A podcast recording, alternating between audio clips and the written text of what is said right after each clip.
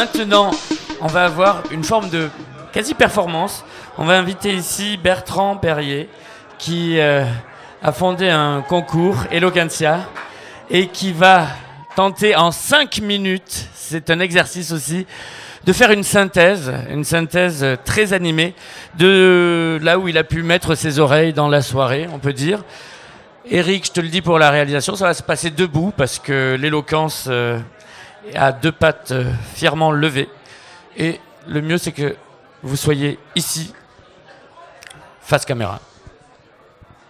Mesdames et messieurs, je, me proposais non pas de résumer ma soirée, puisque euh, j'ai passé une partie de la soirée avec Raphaël Glucksmann, qui a beaucoup évolué euh, au cours de la soirée, puisque sa première phrase, quand nous étions en dessous à la chaufferie, l'a bien nommé, euh, la première phrase qu'il a prononcée était euh, la comparaison sur le point de savoir si euh, il y avait plus euh, d'humanisme dans un supporter de Bundesliga ou euh, dans un intellectuel du Flore. C'est vous dire que quand il arrive au discours de la servitude volontaire, il est déjà bien abîmé. Euh, et je, suis infiniment heureux de, de- de cette soirée qui montre que tout n'est pas perdu dans ce pays, puisque nous sommes à une heure du matin, nous sommes euh, plus euh, de 100 ou 150 à écouter des gens euh, qui nous lisent du Gilles Deleuze. Et je crois qu'un pays où on peut se réunir à 150 euh, dans un café à une heure du matin pour écouter du Gilles Deleuze n'est pas totalement mort.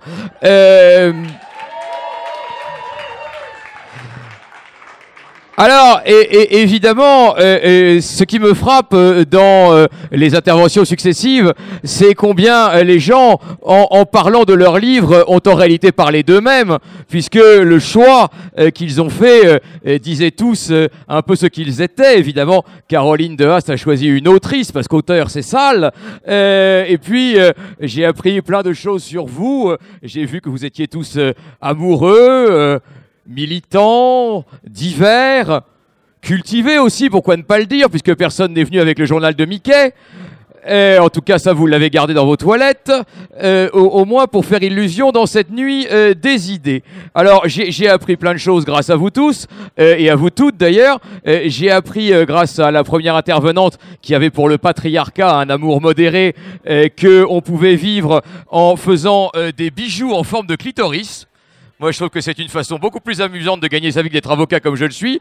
Franchement, à partir de demain, sachez-le, j'ouvre une usine de fabrique de bijoux en forme de clitoris.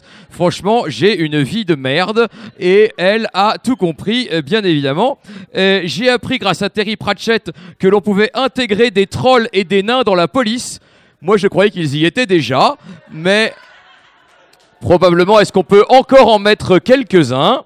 Euh, j'ai appris grâce à un jeune homme qui est venu nous parler de la ville que la ville était une concentration de pigeons, un peu comme le Parti socialiste donc. Euh, et euh, j'ai appris aussi, grâce au dernier euh, garçon qui, qui est venu, profitez-en jeune homme, qu'il y avait à Paris des ateliers de lecture oppositionnelle.